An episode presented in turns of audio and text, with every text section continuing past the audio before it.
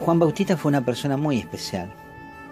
La voz que él levanta en el desierto es una voz dura y como se diría hoy entre nosotros, sin pelos en la lengua, porque Juan era un hombre directo en su decir y muy firme en su convicción. Su mensaje era contundente. No hay en sus palabras posibilidad de un posiblemente o un podría ser. No. Juan dice, conviértanse o cambien de conducta como algo indiscutible y urgente. Es una declaración única, sin vuelta atrás, como quien da un requisito imprescindible porque algo se acerca, algo va a ocurrir, que es la llegada del reino de Dios. Pero respecto a, lo que era Juan, las escrituras nos dejan ver que poseía una fuerte personalidad. Era nazireo, que era una especie de religiosidad que algunos practicaban en el desierto. Por eso se nos cuenta que Juan vestía como un salvaje y se alimentaba de langostas y miel silvestre. Su mensaje era fuerte. El conviértanse era apenas una muestra de lo que él hablaba.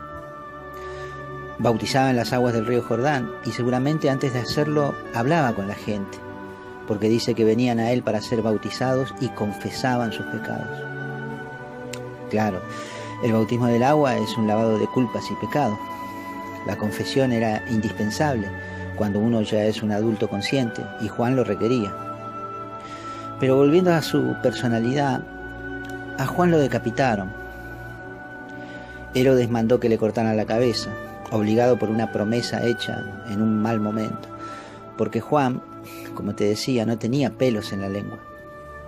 A los fariseos y saduceos les decía sin ningún prejuicio raza de víboras, que para ellos que se creían mejores que el resto de los judíos era un insulto bastante ofensivo porque el judío se enorgullecía de ser un hijo de Abraham y de ser su descendiente.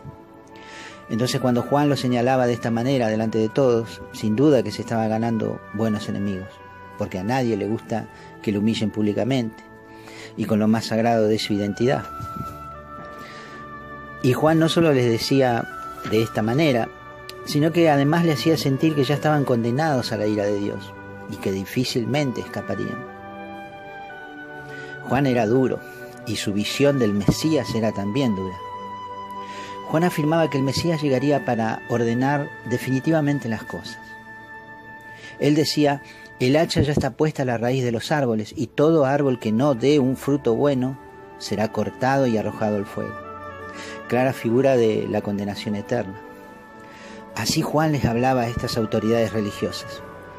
Y no eran estos los únicos a los que Juan enfrentaba enfrentó también a Herodes, que era el gobernador de Roma en ese entonces. Las escrituras nos dicen que a Herodes le caía bien Juan. Seguramente le habrá escuchado predicar alguna que otra vez y llamaba su atención.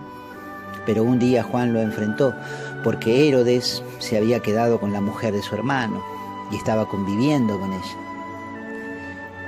Herodes termina metiendo a Juan a la cárcel y finalmente por el odio de aquella mujer ilícita a Juan lo decapitaron.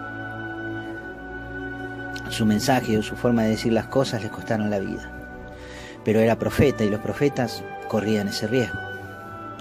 Los profetas deben decir lo que Dios les manda decir y punto. Pero como decía yo al principio, Juan era un hombre particular. Si Juan existiera hoy en día, ¿qué pensás que nos diría?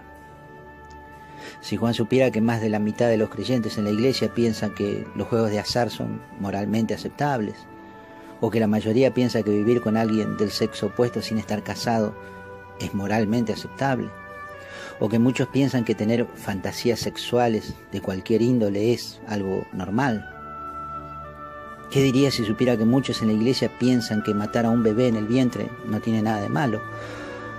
O que muchos de los hombres comprometidos en algún servicio visitan sitios pornográficos cada semana. O que muchos que se dicen seguidores de Cristo no creen que Satanás exista. Y que incluso hay quienes piensan que Jesús de alguna forma pecó, porque según ellos no puede existir un ser humano en el mundo que no pueda pecar, siendo que la Biblia nos enseña, en la carta a los Hebreos capítulo 4, verso 15, por ejemplo, que Jesús fue tentado en todo según nuestra semejanza, pero sin pecado. O como afirma Pedro en su primera carta en el capítulo 2, verso 22, que Jesús no cometió pecado ni se encontró engaño en su boca.